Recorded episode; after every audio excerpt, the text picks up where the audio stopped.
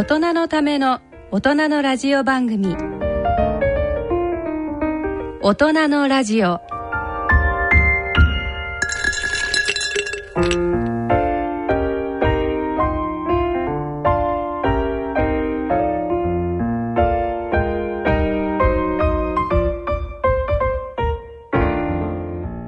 皆さんご機嫌いかがですか？坪田和夫です、えーご機嫌いかがですか？西澤邦弘です。こんばんは、久保田恵里です。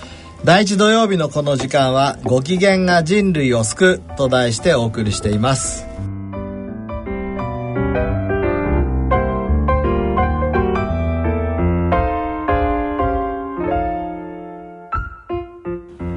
大人のための大人のラジオ。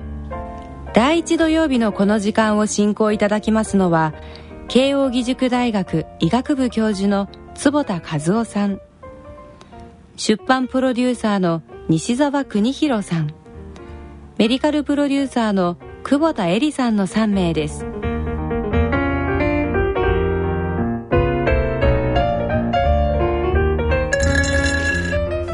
はい、えっ、と10月に入りました。なんかもう、結構秋の風で気持ちのいい毎日ですが、まあたまにね日中暑くなるけども、だいぶね涼しくなってきましたね。そうですね。はい。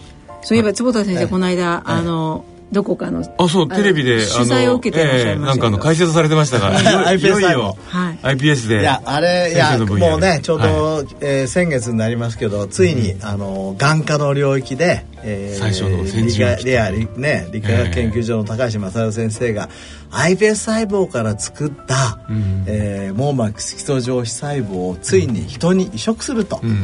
これ本当に画期的ですよ。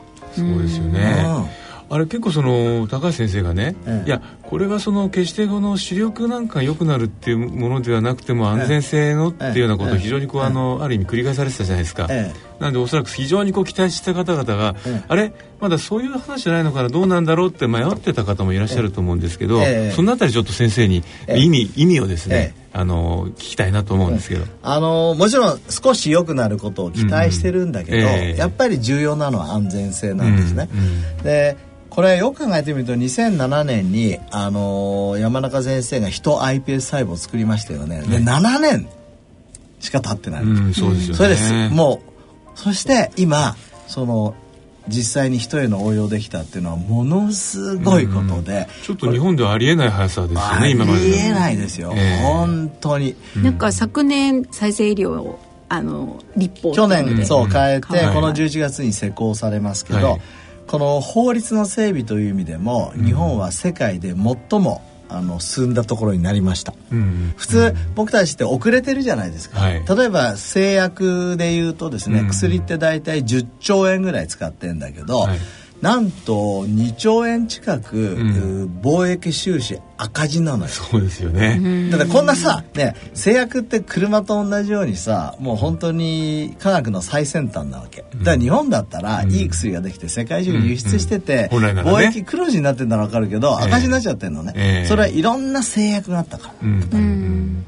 ね、うん。でそれじゃあいけないっていうことで、うんうんうん。僕はやっぱり自民党政権本当に評価してるしすごくありがたいと思ってるんですけど、うんうん再生医療学会も頑張った。うん。えーうちの岡野理事長をはじめですね、ええ。再生医療学会、あのー今回いろいろと働きかけて、うんこういう新しい流れ出て iPS 細胞を人に使いました、うんえー世界の流れで言うとですね iPS 細胞はがんになるんじゃないかとか、そんなものは倫理的に許されないとか、うん。もう世界中はすっごい疑心暗鬼っていうか、まだ、まだそのもうそう状態本当に、ねうん。うん。えー ES 細胞だって作るのにすごい時間かかって、うん。うんうんそして倫理の問題いろいろあったのに、ええ iPS はスッスッスッと取り抜けていましたので,、でこれで安全性評価されたら、うんもう本当に少し少しずつ進んでいくと。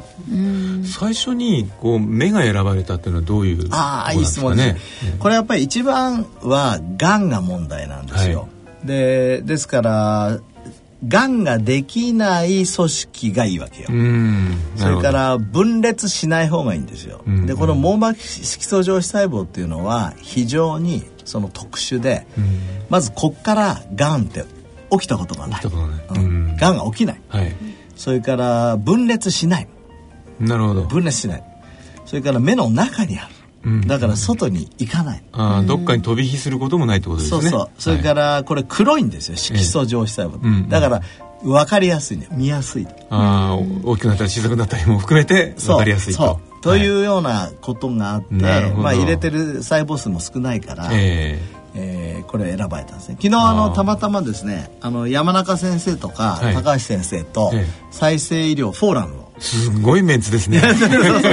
あ俺すごいね。あのー光栄だったんだけど山中先生の座長なの、あすごいですね。じゃあ僕は先生のあのあの本の本のお帯を超えた そうそのそう。そう山中先生。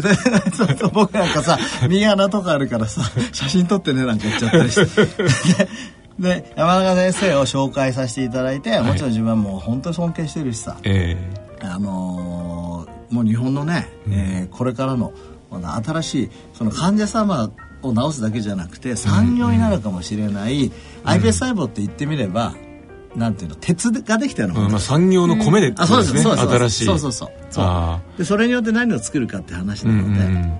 でそのまあ、ここのところ急速にね、ええ日本のその、まあ、新薬の開発環境も含めて一気に変わりましたよね、でそれにやっぱりその一番のこうお引き金になったのはやはりこう山中先生の iPS と再生医療に対する期待。そうですね。って言っていいんであの大きいと思いますね。特に再生医療の中では、山中先生のあの力は非常に大きいし、えでこれによって日本全体が元気になったら、うんうん。素晴らしいよね。そうですね、あとね山中先生素晴らしいと思ったの昨日の講演の中でね、ええ。こう言ったの。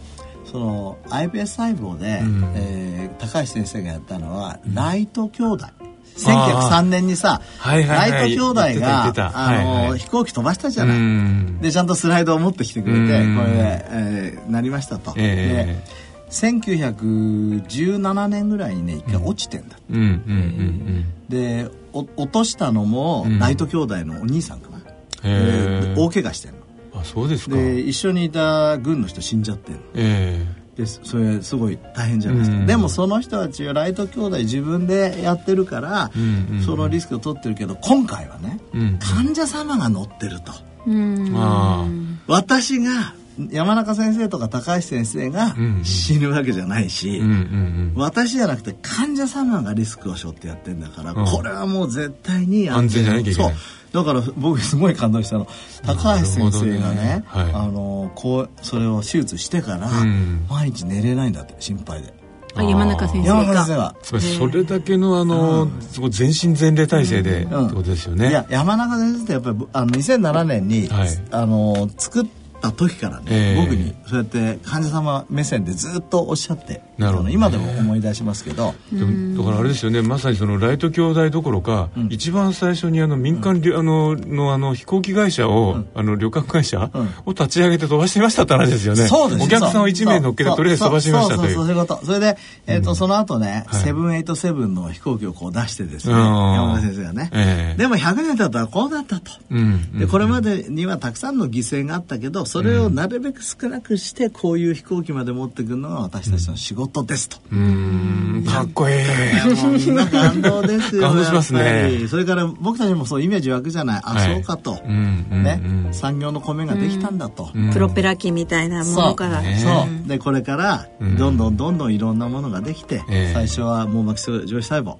それから次はあの僕たち今一緒にね、慶応で志村先生と一緒にやってるね角膜内細胞っつってこれも分裂しない細胞の数は少ない目の中にあるうん。うんうん免疫的に守られてるとかね。うんうん。なに似てるの。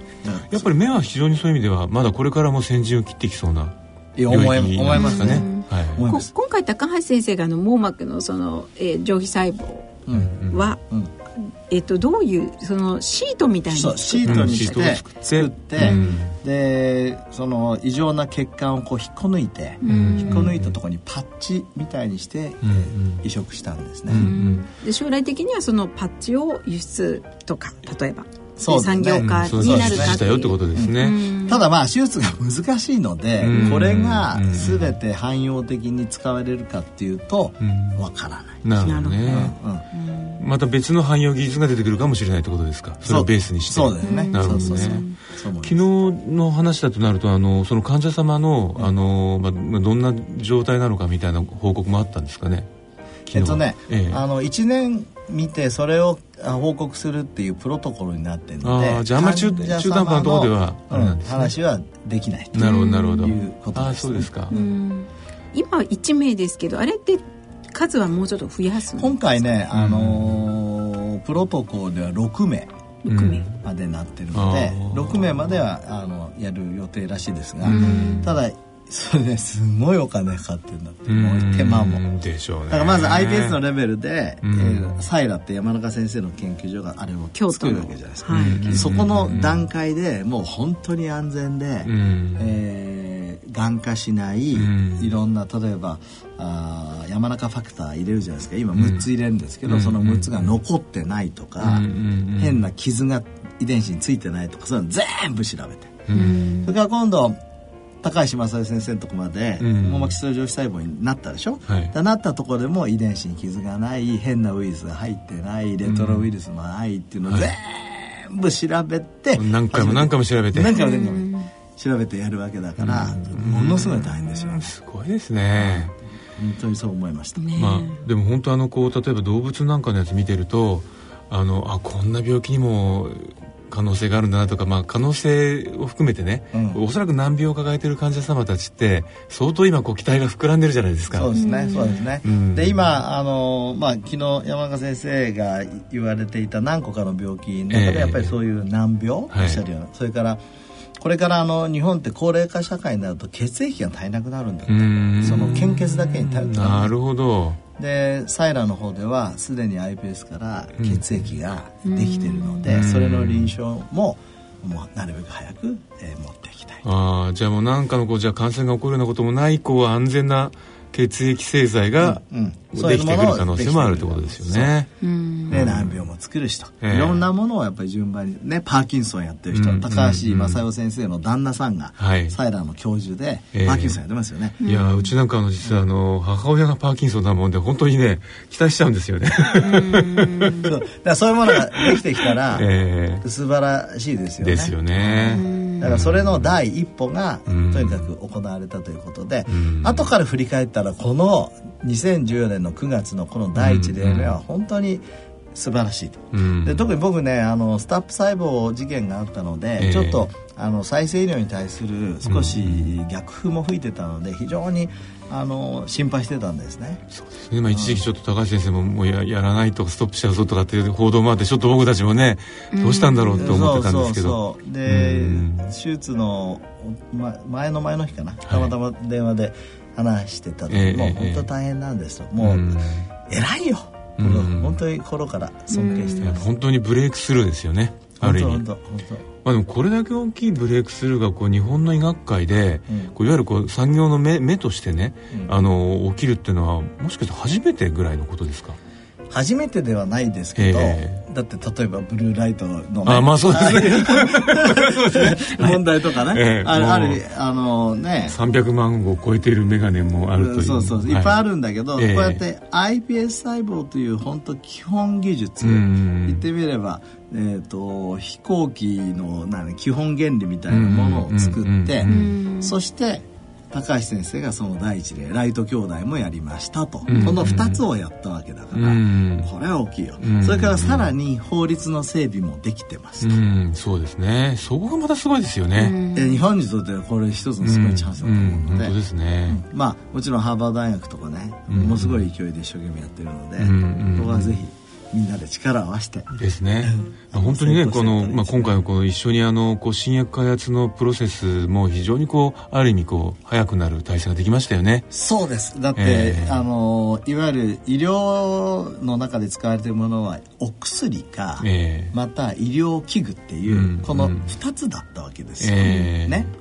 それが今度さ、うん。再生医療など製品っていう、うん。再生医療のあるカテゴリーができたわけ。ああ新しいまさにカテゴリーこれももう全く新しい概念ですし、やんっぱり、えーこれからお面白いというかねね。非常に期待ですよね少なくとも角膜内細胞は輸出できるように、うん。そして簡単にね、ええその目の中に注射さえすれば、うん。その人の目が治ると、うん。えーそれはぜひやりたいなってですね。なんかあのよくこうあのカツラの分野ではあの毛髪工場とかあるじゃないですか、あれはなんかこうあのなんとなくちょっと怖いかったんですけど、まあ、私もあの薄毛の人間として iPS でなんかこう髪の毛をすくってくれる時代がやってこないかなと。もうなんか毛根をこうね 毛根。あのパッチを塗るあのつけるとこうそこから生えてくるとか。そうだね。ねそうですね、うんうん、ただこうやってあの生態の中で分裂していくっていうのは、えー、その次のレベルね、うんうん、まず最初は、さっき言ったように網膜基礎上皮細胞とか内皮細胞とかも、そこでこうちゃんと完結するものそうそう、もうできててそれ以上は分離しないものは多分第一世代のプロダクトになると思いますね。先生の予測ですとその、一番最初の第一プロダクトが、あの本当の形でこうあの、まあ売られると言いますか、使えるようになるので、大体何年ぐらいって考えてらっしゃいますか？いや早くいやもうさ、ま、前あの2007年に、うん、えっ、ー、とまあ、ね、高橋先生なんかがね、えー、高橋先生やっぱすごいと思うんで2007年にこれ iPS 人ができた時に5年後にもうやるっていうようなことを言ってたんだけど、うん、まあ、ちょっと遅れたけど7年後になったじゃないですか、うん、そういうふうに考えたら5年後だろうね、おお、うん、もしかしたらうまくいけば、東京オリンピックが開かれる年に日本で初めてそれが出てたらすごいですね。すごいですね。そうですね、あのそこにぜひ貢献できるように慶応の眼科チームも頑張りたいと思います。楽しみにしてます、はい、ありがとうございます、はいということで、えー、今月はどんな月になっていきますでしょうか、えー、それでは大人のための大人のラジオを進めてまいります。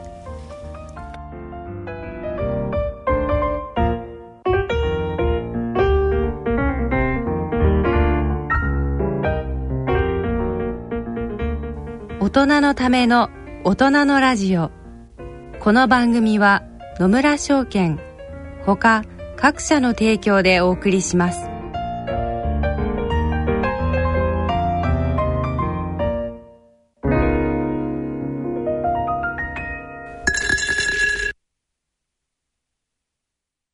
野村。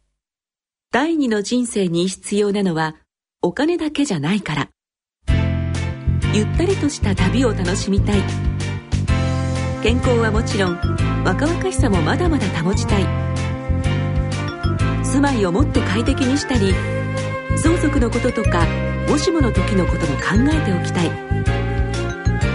セカンドライフのために知りたいことってたくさんありますよね。あなたのハッピーなセカンドライフのために。野村証券の本支店ではさまざまなスペシャリストを講師にお招きして野村のハッピーライフセミナーを開催しています。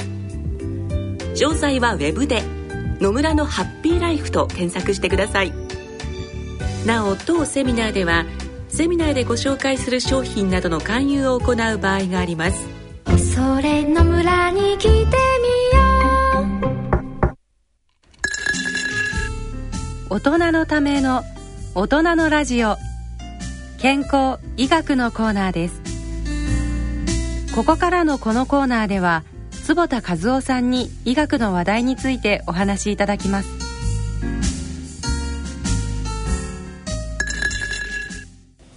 はい、えーと、では健康医学のコーナーです。えーと、今回は先週だかな？に、はい、あのネイチャーにね、ね掲載されてすごいあの世界的になんかあの大反響だったんですが、ね、まあ、波紋が及んだというあの、まあ、みんなねあの使っている人工甘味料、うん、特に人工甘味料ってその例えば虫歯を防ぐようなものもあったりあのこう糖として吸収されにくいからあの太りにくい甘甘みとして結構こうまあダイエットの救世主といいますか、うん、そういう形でこう使われてきてますよね。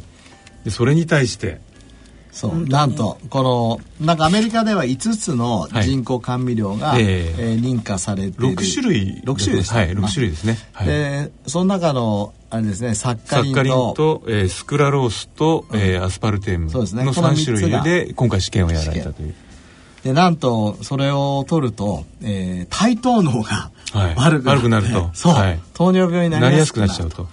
これはぶったまげましたよね。ましたよね、うん、でそれも腸内細菌を介してるんだっていうのがまたそのまあこのねあの番組でも何度か最近超超大変なことになってるっていうお話をねしてきてますけど一層こうやっぱりこう腸の機嫌を損ねたりすると大変なことになるという ことだと思うんですけど先生いかがですか？その今回の、だから、ね、あのー明らかにお砂糖によってですね、はい、えー、まあ、太る体糖能が悪くなるっていうのはよく知られてたけど、うんうん、今人工甘味料にどんどん置き換わってる、はい、それでも太っていくと。そうですね。確かにね疫学データで今まで、うん、あの人工甘味料にした方が、まあ、痩せるっていうのもあったんだけど、うんうん、えそこらが効果がないっていうのがあったわけ、うん、でそれよく分かってなかったの。うん、でまあ数年前に実はあの人工甘味料を取ると味覚がおかしくなって、うん、えー、実はあの普通のものを甘いものを食べる時そのセンシティブが下がっちゃうから、うん、つまり満腹中枢を、ままあの満満足させるのにこう時間がかかったりする時間かかるとか、ね、それから甘いものを、えー、超甘いものを食べないと満足できない。っていうことで。リバウンド現象みたいな起こる感じですね。そうそうそう、えー、それで説明しようとしたら、それでも説明しきれなくて、今回のはちょっと納得なんですよ。そうですよね。あともう一つね、うん、結構そのそもそもそういうところでこうなんかこう安全牌の私は飲み物に人工甘味料のものを使って安全牌を作ったっていうんで、うんうん、安心して他でいっぱい食ってるんじゃないかっていうのもありましたよね指摘として。それはそれは これはゼロキロカロリーだからそうそうそう他で取っても大丈夫だっていうね。そうそうそうそう、えー、それはあのドクター・カーネマンが言ってるね、えー、人類は頭をでその計算するときに平均値で考えると。うんだからなんか食べる時に、えー、悪いもの悪いもの食べてもいいもの2つ取ってれば大丈夫。だからほらマクドナルドでさサラダ売り始めたら実はビッグマックの売り上げが伸びたっていうのと一緒だよね、そうですよね。結局ね結局そうなっちゃうですね。こっちも食べそうそうそうそう。うん、まあそういうことでこの人工甘味料、まあ三つだけなので他のものはね、ちょっとわからないけども少なくともこれによって対等のが悪くな。る。その時に腸内細菌が変わってしまって、ヘルシーな腸内細菌が減ってというのは。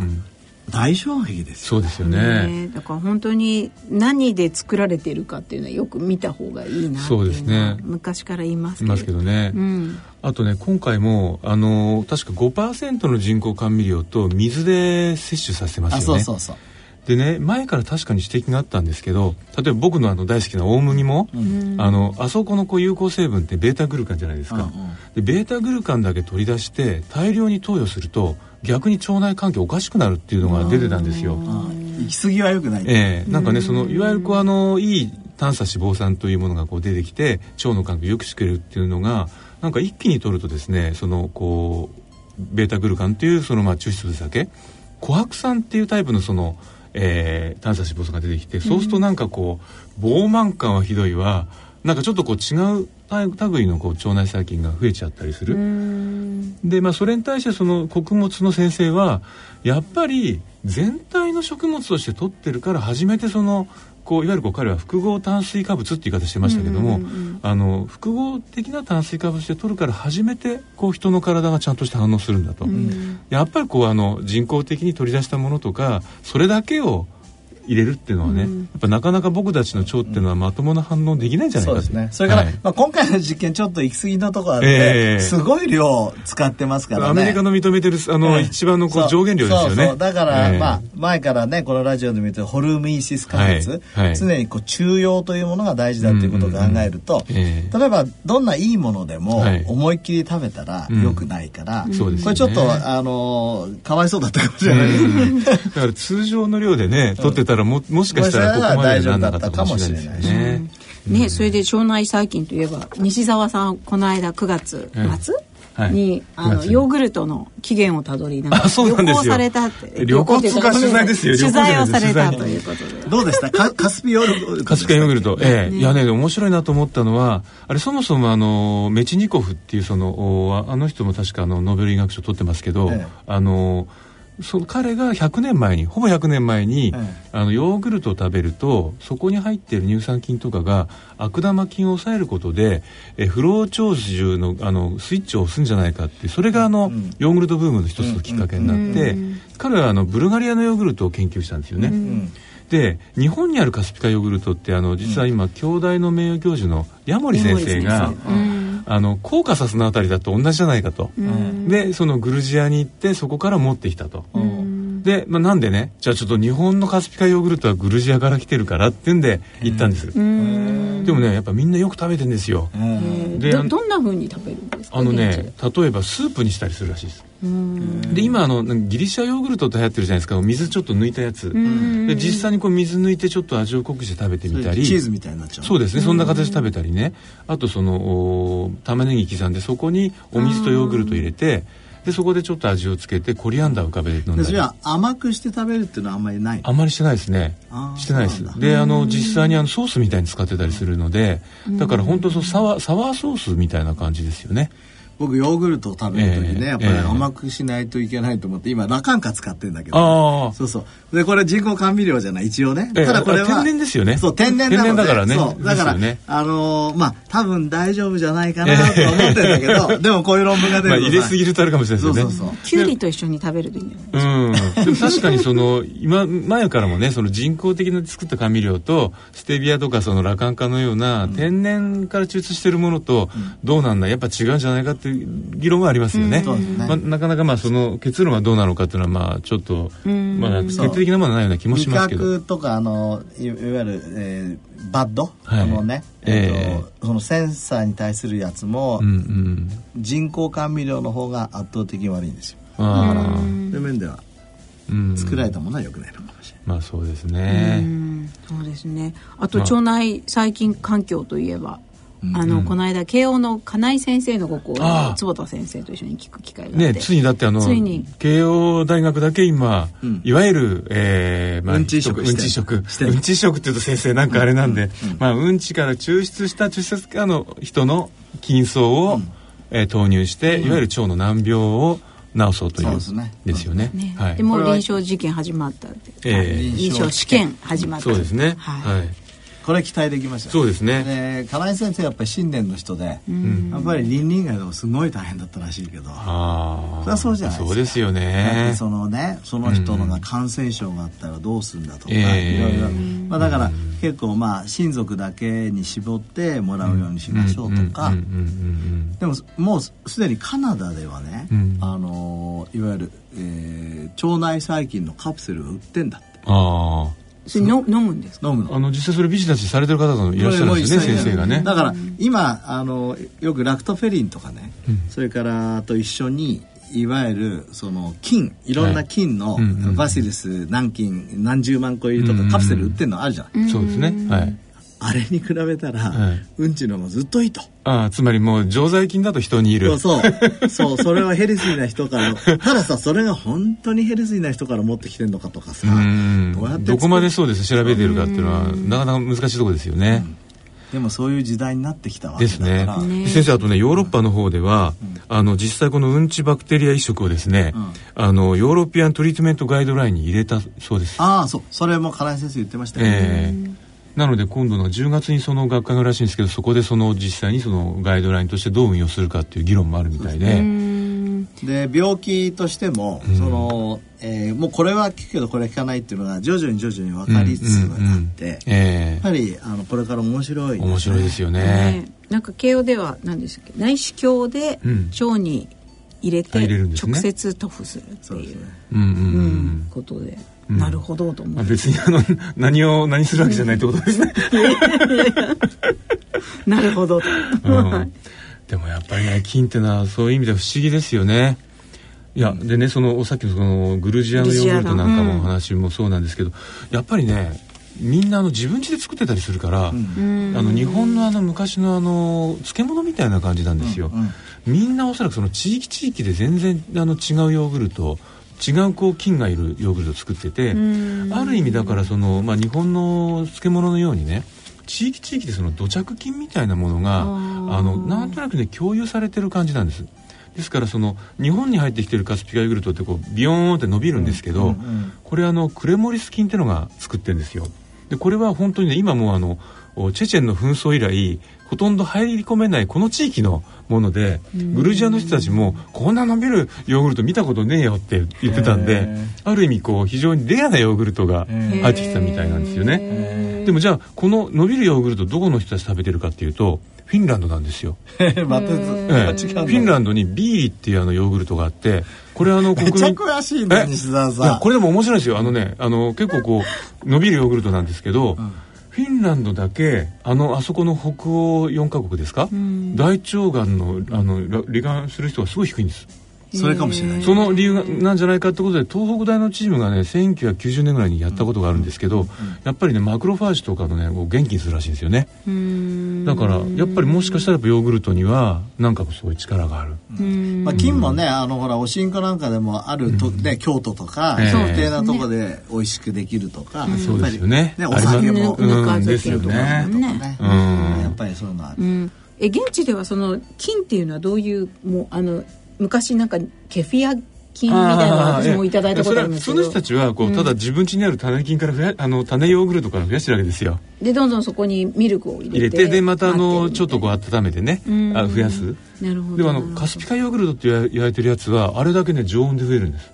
だから温めなくても増えるんでそれで一時期すごいブームに日本でもねなったんですけどまあ、あのたくさんこれから情報出てきますけど、まあ、今現時点で言えるのはそれから考えると、まあ、ヨーグルトみたいな、はい、いい菌は食べるのはいいですよってことだよね。そうですね。人工甘味料はちょっとクエスチョンかもしれない、まあ、食べ過ぎちゃ少なくともいけなそうなってことですよね、それから肉が今まで、まあいろいろとヘルスハザードがあると言われる中に、はい、もしかしたら肉も腸内細菌を悪くして、悪くしてるね、はい、あの前マオの話もそうですしね。あのティーマオという、あれですよね。その肉に入っているなんかにレシチンというやつがさらにあのサプリになってるカルニチンってやつに分解されてこれを腸内細菌がティーマオっていうのに変える。変えちゃうとこれがこう心筋梗塞とかを引き起こす物質になっちゃうっていう話でしたよね。そうですね、はい。でこの間あの理科大に行かれた大谷先生なんかが発表した、はい、これすごく食べ肥満の人はね、うんうん、えー、実はこの、えー、 bile acid、えー、これがおかしくなってそれによって、まあ、腸内細菌変わるというのが出ましたけど、この間ハーバード大学でもそのお肉を食べると、はい、 bile acid に耐性の菌が増えると。え bile acid って何でした、えー、日本語で言うとなんだ？あのいわゆる熊のそうですね。胆純酸単純酸です。はい、うん単純酸ってね、うん、その単純酸そのものはいいんだけど、単純酸が酸化されちゃったりするといろいろ悪、うん、あれも腸があれですよね。関与してその二次単純酸っていうのになると発がん物質になっちゃったりするって話ですよね。えー、でその単純酸に、まあ、普通だったら死んじゃうところ単純酸があっても生き延びてくるようなこの菌がねいっぱいお肉を食べると出てきちゃうとこの間ついハイバーとかでそれもだからすぐにそういうふうにねお肉食べるともうすぐに筋層が変わるっていう。強い筋ができてそう。なると絶対それアルカリ環境に強い筋ですもんね。そうそういう強くなっちゃう。そうすると、えー、植物性なものを食べた時とは全然違うっていうのが分かってきてるので結構だからあの短期間でいろんな反応が起きてる可能性あるね。ありますよね。だってあのタンパク質も多く入っちゃうと結局アンモニアがいっぱいできるからやっぱりすごく良くないじゃないですか。だからやっぱりなんかこう何にしてもねこう食べ過ぎっていうのは、ね、絶対ダメージになりますよね。でそれがそうすごく早く変わるっていうのが最近の先生今おっしゃったような腸の研究の面白いとこですよね。そうですね。で、あのこの間慶応の福田先生がね、はい、今食べ過ぎっていうことに対してすごい面白いことしたんだけど、えー、食べ過ぎってなんで良くないのと、うんうん、それはね、その、えー、じゃあ年を取った腸っていうのを考えた時どうなるかっていうと、年を取ると腸は、その吸収がしっかりできませんと、そうすると、えー、栄養過多になっちゃう、その残っちゃう。最後の最後の大腸のとこに行く時に本当だったらもう全部こう吸収されて、ファイバーだけがこう残ってなきゃなんないところが年を取るとよ、そういういらないものとか、消化できないものが残っちゃって。えー、それによって腸内細菌層が変わる。だから年を取ると腸内細菌層が変わる本来だったらもっと酵素とかが入ってるようなものがそのままゴンゴンゴンゴンいっちゃったりして。食べ過ぎるっていうのは、えー、実は年を取った腸と一緒だ。なるほど。そうか消化能力が落ちてる状態でいろんなものがいっちゃってるような感じ落ちてなくても、うん、それ以上のものを食っちゃったら、ずっと下までいっちゃうわけじゃないですか。面白くない。面白いですよね。いや先生僕もね、うん、1か月前ぐらいに福田先生とちょっとお話したんですよ、うん、それいろいろやっててみて非常に複雑系じゃないですか、うん、でもこの複雑系でやっぱりその過食しなければね、うん、意外とあの自分で調整してそれなりの状態持ってってるような気がすると、やっぱりでも過食すると、非常にダメージが大きい、だから本当にそのカロリーリストレクションの仮説なんかとも似てますよね。そうですね。だからカロリーを抑えたことによって、十分吸収されるから、変な多分腸内細菌にならない、えー、でも実際カロリーリストレクションすると腸内細菌数が良くなることが分かってますから、とまあタバコを吸うのはよくないよねっていうのはすごくよく分かってきたみたいに過食はよくないよねっていうのが分かってくるのかね。そうですね。おそらくね食べたくなっちゃいますよね。なぜなんだろうねこれ。脳の問題ですよね。秋です、今度は、うん、やっぱり賢く食べるっていうのはやっぱ本当に大事大事ですよね、いやだからよくあの腸の先生がねあのよくなんですか医学分野で腸は第二の脳だって言うじゃないですか、うん、違う。第一の脳だと、うん、なぜなら君たちが言う脳は悪いことばっかするだろうと。あの食べ過ぎたりタバコ吸ったりするだろうと。腸はここいつがご機嫌になる繊維類とかを入れる時はね、うん、悪いことしない、ずっとあの賢い脳でいるんだから、こっちの方が賢いに決まってるじゃないか、余計なことは考えないんだ、確かに。あのそうそう伊藤博先生の本にも ありましたよね。えー、あの、えー食べ過ぎて例えば下痢になっちゃうと、うん、それは別に脳の指令じゃなくてもう腸がギブアップと、でそれは最後最初に脳があの腸が考えて、うん、考えてとか腸の反応として勝手にやっているからやっぱり腸が賢い。そうですよね、でもなんかなんだっけなその話があっちったりこっちでしますけど半年くらい前かな よく下痢を起こす人にやっぱりいる菌がいるらしいんですよ。でこれが作ってる物質が不安症を引き起こす起こす起こす物質にすごく似てるっていうんであのやっぱそういうのもあるんじゃないかそれ面白いね。どっちがどっちなんでしょうね、不安症の人って下痢を起こしやすいと思ってたら、実は下痢の人が不安症になりやすいってこと？かもしれないですね。でそれだからおそらくどっちもあるんでしょうね。でも腸内細菌とねそういう自閉症とかそういうデータもありますし、そうですね。実際にあのこうあのこう食欲なんかもねあの腸内細菌が作った物質がもう直接いくことも分かってきてますしね。あとなんかセロトニン神経刺激して結構こう脳を支配するとかやっぱね腸は大変なことになってる感じがします。セロトニンなんかもね最も一番あるのは腸だしね。あ8割ぐらいね腸で作られてますもんね。そうなんですよ、そのうちねあの、セロトニンについてはちょっと一回あの時間取って講義させてください。いいですね。研究だいぶやってんの。へえ、うん、すごく面白いの。ドライアイとの関係。であるんですかやっぱり、なるほど。でもまあそう考えると本当にこういろんなとこがこうどうつながってくるかもわからないような状態にね、ね、なってきて医学面白い。はい、はい、ということで。もう話が永遠に止まりなくなりそうですが、はい、えー、以上健康医学のコーナーでした。はい。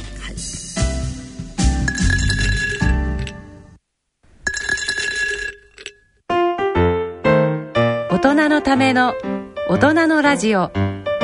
スポーツのコーナーです、はい、えーとでは、えー、スポーツのコーナーです。えーと、今回はまあスポーツの秋ですのでね。ね、はい、でもう9月はなんか西堀選手大活躍があったりとか。すごいですよね、感動しましたね、えーまあ、やっぱ日本人であそこまでできるのかっていうのと、やっぱ彼もあの1 7 8ンチあるから、うん。うん、日本人の中だと結構背高いじゃないですか。そうそう他の選手とかはね、ね、ちっちゃく感じるけどそれでも日本人の中から全然大きいよ全然大きいですよね、もうでもあのコートに立ってあの戦う相手と比べると小人じゃねえか。本当に本当に。ねね。でもそんな中頑張りますよね頑張りましたよね。よく拾うし、うん、精神的に強いなって思っていやでもなあそこまでこうつまり私たちの感動的なこととしてやっぱり日本人って体の面から彼らには勝てないんじゃないかってやりてたわけじゃないですか。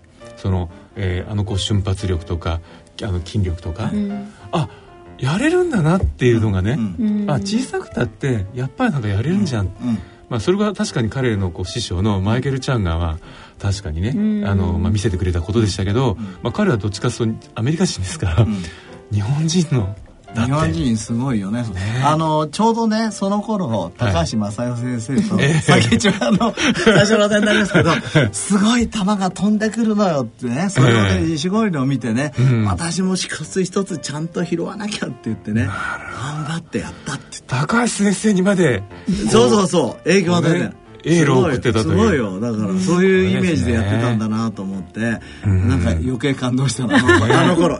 だって日本人、あのね、えー、本当にまあ西堀2位だったけど、えー、優勝だけどでも本当トップレベル、うん、高橋先生世界のトップ初めて、うん、そういう日本人の時代がやってきたんだなと。まだまだねいける感じですよね。ね。実際のアジアのね選手権だってあの、結構なもんだったじゃないですか。あそうだよすごいすたですよねですか、ええ、すごい全部拾って最後は攻めるみたいな。ね。え、うん、そうそうあの一応うちもあのこう家族でフェンシングやってるやつがいるんで見てたんですけどあのまたフルレの団体戦やっぱり中最後中国ってやってやっぱ中国みんな2メートルぐらいあるわけですよ。でもうね小人がこう一寸法師が戦ってるような感じなんですけど勝てた。ねえ。やっぱ小さくても勝てる。ねえ。というね、まあ、そういうあの エールをいただいたんですが、ね、西澤さんなんかテニスでこの間ちょっと故障されたっていうはい、捻挫。しました、はい、私はまだその何ですかね。あの蚊の止まるようなボールでやってても捻挫をするっていう意味では あの鍛錬が足りないと。でもね西田さんそうやって捻挫した時の対応っていうのはすごく大事ですよ、えー、だからなんか事故とか怪我した時にその無理しちゃうのか、それともちゃんとそれを、うん、それをそれで、えー、と例えば3か月とかやらないで、ちゃんと我慢してね、で次につなげるかたくさんの人ってさ、ついやっちゃう。僕もそうなんだけど。そうです、ね、それで痛い目に遭ってんだけど。そうです、ね、今回はもうマラソンやりすぎて腰痛くてしょうがなくてね。今回は、ね、先生が？そう僕自自身が。だから今年は僕全然走ってなくて、えー、5月から痛くて6789ともう完全水泳だけああでも水泳は確かにいいですよね。そう、うん、でも本当は走りたいんだよだんだん秋のシーズンになって、えー、でもね今の今の言葉って僕自分に言い聞かせてるんだけど「えー、和夫今幼稚園の時に無理しちゃダメだよ、う。ん、こういう時にしっかり1年ぐらい休みを取るのが大人というもんだと」うん、でもそうですよね。やっぱりそのプールで浮いてるのとこう走ってるのと腰にかかる G なんてとてつもない違いですよね、ね、先生どのぐらい走られてたんでしたっけ？一番。一、ね、日。月間ね、えー、月間150キロから200キロ走ってたのね。ってことで1日大体どのくらいですか、えー、5から7 5から7ですよね。あのね月間走行距離症候群って知ってる？知ってます。それにもうとらわれてしまう。月間走行距離症候群って、ええ、例えば150キロは絶対走んなきゃいけないと思ってるああだったらもうそこも行かないともうもう風邪ひいても お腹痛くても走ってるやばい。やばい。でも先生それって確かにあの、今のさ、まあ、最初の話に戻りますけどもこうやっぱこうちょっと良くなるとやりたくなっちゃうとかもっといい記録記録出したいから、もうなんかむちゃくちゃ鍛えてとかね、やっぱなんかこういい感じになってくればくるほど人ってそういう心境になってくるじゃないですか。そうなんですだからそこで、あの目的と目標ね間違えちゃいけなくて僕なんかだったら、別にさマラソンで速く走るわけじゃなくて、健康のためにやってるわけじゃない、あとまあ一生例えば走り続けるとかそういうことですよねだから、そのためにはどうやったらいいか考えたらやっぱりやりすぎはよくないんです。そうですよね。だからまあ確かにその意味ではその結構こうマラソンもね一生懸命やってる方がこう膝壊しちゃったりとかあるじゃないですか。なんか人間ってなんかさ、えー、勝ちたいってそうなんですよ。そう僕それ強すぎのでおそらく特にマラソンって自分に勝つようなスポーツじゃないですか、だからここでその150走れなかったら、うんうん、自分に負けてる感じが、まあ、そうそういうのある。また先生そろそろほらあの、来年の目標立てる時期だから 先生が目標立ててあのそれをクリアしていく方ですからね、ね、去年の目標ではなんか、サブ4出すとかになっちゃってたんですかね、サブ4とか、サブ4をちょっと説明していただいた方がいいですね。はい、サブ4サブ4サブ4というのは、あの42.195キロのマラソンを4時間を切ることをサブ4と、かっこいいですよねなんかね。IBS では作った山中先生4時間3分。おあと3分、うん、昨日話してたのね、あの今度神戸マラソン出るんだって、でチャリティーやってるそうなんであのリスナーの方でチャリティーを応援しようという日本の米を育てるために。山中先生チャリティーしてあげてください。じゃあ山中先生もしかしたらそこでサブ4にそう。なるかもしれない。あのこの間の京都のでね、はい、えーと、と4時間3分だったらしいんですけど。じゃあどんどん短くなってるんですかそうなんかのねその途中で救急車が来てね5分間止められたんだじゃあ本当はサブ4だったそう3時間58分だったっていうからもしかしたら今度本当にされるかも。だから僕羨ましいな先生は今のところこう一番いい記録は？一番いいのは4時間34分頑張らないといけないですね。そうでもただここで無理すると腰がそういうこと言うとさ そうですよね。いやでもここは我慢ですよね、いやあのなんかちょうど、なんか7月ぐらいに今年出たスウェーデンからの報告で、はい、30歳の時に週5時間以上運動していた人、うん、5時間以上？えっていうような対象に対して、まあ、45歳から79歳の男性で4万人以上の人を12年間おったんですけど、まあ、30歳の時に運動をしていましたかと。で週5時間以上していましたっていう人は、なんとその心房細動を起こすリスクが20%ぐらい上昇してしまっていたあなんとなくみんなその心臓をよく保つために運動してるはずなのにそれが逆にそう良くなかったと。で、うん、そう。で逆あなんですけれども60歳時にはあの軽い運動を週1時間ぐらいやっていると,、うん、えーと、とリスクが13%低下すると。週1時間、うん、ぐらいで。60歳です、ね、でも30歳でちょっと運動好きだったら、うん、週5時間なんか平気でやっちゃいますよね、あのだってアメリカの心臓病学会が進めてるのが、えー、週2.5から週3時間。うん。だからね。だからそんなそれを最低やりなさいっていうことだから、うん、まあそうですね。まあ、激しい運動なのでどのぐらいが激しいという定義なのかがちょっと。ああそうか。そう運動時間というのは激しい運動を5時間やってる。5時間それ、まあ、あのー、ちょっと僕、オリジナル論文読んでないから分かんないけど、心筋梗塞とか、うん、あの、いろんな他のファクターあるじゃない。ですか。それはどうだったのかとかね、疑問湧きますよね。心房細動は確かに多かったかもしれないけど、他は減ってたとかね。そうですね。全体で見たい感じありますよね。ただ、まあ、言えることは、やりすぎは、やっぱり良くないっていうのは、ですよね。だってそれこそ先生ね、あの、マラソンとか終わった後で、ちゃんとグルタミンとかある種のこう、アミノ酸補給しないと、すごく免疫力低下してて風邪ひいちゃったりしますもんね。だからやっぱあ激しい運動してそのままにしておくと結構ダメージなんだなって思いますよね。思います。あの、えー、本当に激しい、えーまあ、運動マラソンとかね、えー、皆さんリスナーの方僕はグルタミン一押しだね、うんうん、グルタミン取った方がいいと。ですよね、うん、あれってあの体の中に一番多い確かアミノ酸だけどでその免疫にすごく関わってる免疫力を非常に上げますし、ね、それから腸の上皮細胞あそうですね。エネルギー源になります。あれはなんかこうマラソンだとなんか激減するらしいですもんね。そう、えー、だ僕も前ちょっと話したかもしれないけど、マラソンしてた時は、えー、えー、風邪ひくんですよ。マラソンした後。グルタミン取るようになってから風邪ひかなくなった。うんだからやっぱりまあ本当は健康のためにはやはり適度な感じがいいんでしょうけどやっぱさっきの話でねこう競技スポーツとか始めると絶対負けたくねえとか思うから。歯止めがいかなくなっちゃいますよね。それからまあその適切量っていうのも、まあ普段運動してればその適切量が上がりますから。ああなるほど。まあ急激にやらなければね、まあ、ある程度は幅あると思う。うん。うん。なんかあれですよねそのその研究で言ってるようなその激しい運動どこから超え超えたら激しい運動なのかってなんかこう、ね、感覚的に分かる指標があるとそうですね。心拍数とかなんか、やっぱ心拍があれですかねその有酸素ゾーンを超えちゃってるようなことなんでしょうね。で逆にあの僕なんかだと心拍数が今度上がりにくいから、えー、やっぱ1日1回は上げたいと思ってるのね。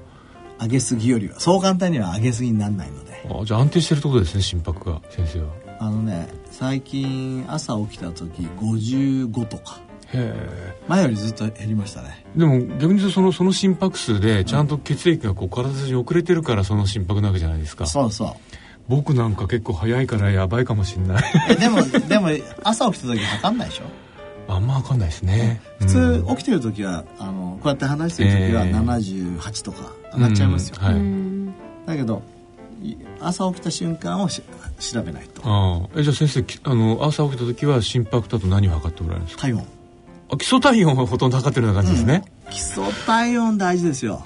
いやでもそれってあの、うんまさに妊娠期の女性以外で、うん、あんまり基礎体温を測ってつけてるもしくはそのそれを研究しましたってデータがあんまないじゃないですか。僕ねね。あの大体、ね。えーと、35.5度から7度ぐらいが、もう絶好調の時で、え。ー、36度を超えると、えー、少し風邪気味か何かストレスがある時、うん。うん、飲みすぎのあくる日とかって暑いですか？ちょっと暑い時あるでだからどうするかっていうと例えば36度5分を超えてたら、最近運動は控える。はあ控えるんですか？控える。だからあのすごいダッシュとかしない。私って今あのマラソンしないから、水泳だけど、水泳のダッシュして心拍数を上げようっていうのはしない、それはなんとなくその不調ゾーンにいるかもしれないからってことなんですね、不調ゾーンにいるからあの軽い軽い運動はするけどそれ以上はやらない。それから37度を超えるってほとんどないんですけど、それは運動しない。へえ。でももしかしたら先生その朝起きた時に心拍とね、あのこう体温測ってたら、こう心筋梗塞で亡くなる方とか意外と減らせるような気がしますよね。かもしれないね。なんか非常にこうなんか変な数字が出てて、でも、無理して会社心拍数は、えー、あのー、同じ機械で血圧も測れちゃうので、えー、どういう時に血圧が高くてどういう時に低くなるかって非常にわかる。うんなるほど、うん、やっぱりあの夜前前ブルーライトの時話しましたけど、はい、ブルーライトをやめた一つの大きな原因は、うん、ブルーライト10時以降に見てる時は血圧高いのよ、朝の。うん。はあ。だから多分眠りの関係とかいろいろとあるんだと思う。とはそれをブルーライト見ないで眠りが深くなると朝非常に低くて110とか108とかとか本当だから135とかさ。面白いですね。伊沢さんもやってみたら？いややってみます。だってあんなの安いからさ血圧ですよね。で枕元の時はいいんですもんね。そう。血圧、もうあの若い女の子になったつもりでこう。今日は高いわみたいな。あれ？それから恋の季節かしらそれからねあの 悩む時あの、はい、サーカディアニズムからすると、えー、やっぱり僕はタイム起きるゾーンを6時から8時に決めてるわけ、ね、なるべくそこに起きようとするわけですよ、だけどさたまに睡眠不足だとか体調悪いなっていう時にじゃあ起きるか起きないか悩む時あるわけ、で体温を測って、36度5分を超えてたら、あのサーカディアニズムより体温あ体力の方を優先して、うん、多分10時とか11時まで寝てる。へえ。でもそれだけじゃその測り続けてきたから36.5度が自分にとってリスクゾーンだって分かるわけですもんねそこはリスクゾーンだけどでも実際は36度よ。36度以下だったら体調いいって感じで結構無理して。先生寝る前は測んないんですか？測んないよくあのほらレコーディングダイエットって、うん、俺そ俺そこまで行ったらさ、ええ、そのうちさ 毎時間測ったりとかしそうで怖くてさやりそうでしょ？本当にそれを10年間こう記録したとかね。そうですね。最近坪田先生が血糖値測ってるのあんまり見なくなりました。ねあそれはね大体分かってきたから。だから時間を決めてんの。なるほど。昔はこうなんか収録しててもこうプチって突然血が出てるみたいな、まあみんなでやりましたもんね。最近あの血糖値測定はお家帰った時と寝る前と起き起きた瞬間。でもやっぱり3回 すごい。やってんの。いやでも先生今日お話ししていただいたその朝測ろうっていうね、うんうん、それってなんか本当に国民運動としてやったら面白いですよね。確かに。なんかぜひエビデンスを出し出し自分の体調はすごい管理る、うん、本当にそう思う。ですよね。あのね食べ過ぎると体温上がる、ああやっぱり無駄なエネルギー使ってるってことですよね。わかりますよね、うん、かるけどね。劇的に上がりますよ。へえ面白い。もしかしたらそれも腸内再現なんかいやわかんないです今日スポーツの話ですけど こうスポーツスポーツマンの管理にね、うん、そういうようなこう測定をしっかり入れていけば、うん、もっとなんかこうじゃあ今日はこういう運動にしとこうとかね、うん、あのできるかもしれないですよね。そうですよ。だって無理したらさ絶対ダメですもんね、ます。ね、ということで、なんか西堀選手の話から、太陽の話までしましたけど、ええ、やっぱスポーツは深いっていうことでしょうかね。そうですね。はい。はい、以上スポーツのコーナーでした。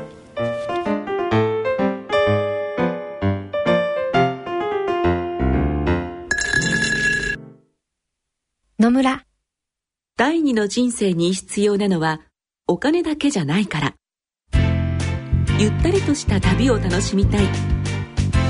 健康はもちろん若々しさもまだまだ保ちたい。住まいをもっと快適にしたり相続のこととかもしもの時のことも考えておきたい。セカンドライフのために知りたいことってたくさんありますよね。あなたのハッピーなセカンドライフのために。野村証券の本支店ではさまざまなスペシャリストを講師にお招きして野村のハッピーライフセミナーを開催しています。詳細はウェブで「野村のハッピーライフ」と検索してください。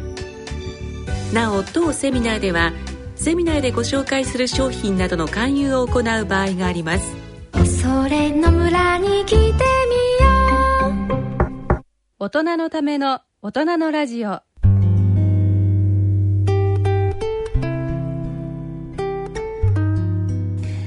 えーと、今回の大人のラジオはいかがでしたでしょうか？いややっぱりまたスリリングでした。全然違った高橋先生の iPS の話から始まるノーシナリオで毎週毎週毎月なんかドキドキしちゃうんですけど必ず盛り上がって終われるというそうです、ね、勉強になって帰れるというですね。もう大変あのありがたいしあのなんかライブ感を味わえる、えー、楽しい番組です、はい、僕も楽しませていただいております はい。で、あの、今回、えっと、10月の11日土曜日に、えー、午後1時半から3時半まで、えー、慶應義塾大学の、えー、総合医科学研究所1階ラウンジというところで、えー、白内障研究所の主催する市民講座が開催されます、えー、参加料費は無料ということであの来ていただければあの当日、えー、坪田先生の白内障に関するトピックスのお話ですとかあと最新の治療法を慶應義塾大学の根岸先生から、あと白内障とあの今話題の睡眠の関係など、っていうのを、えー、慶應義塾大学眼科の羽鳥先生からお話しいただくような、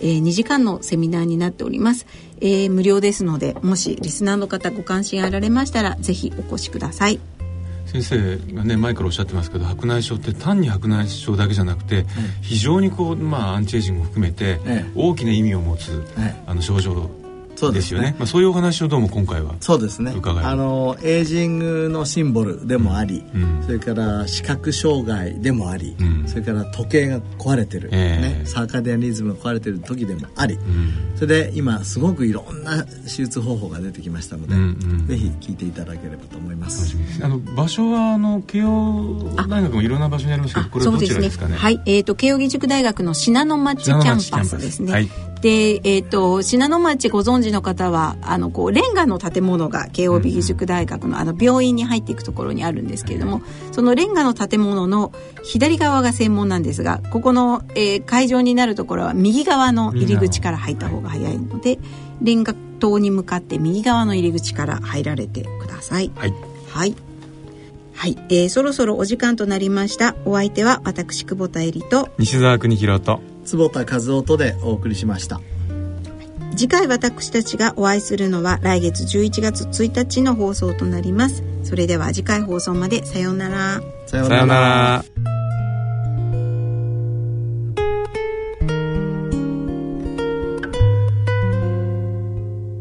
大人のための大人のラジオ。この番組は野村証券他各社の提供でお送りしました。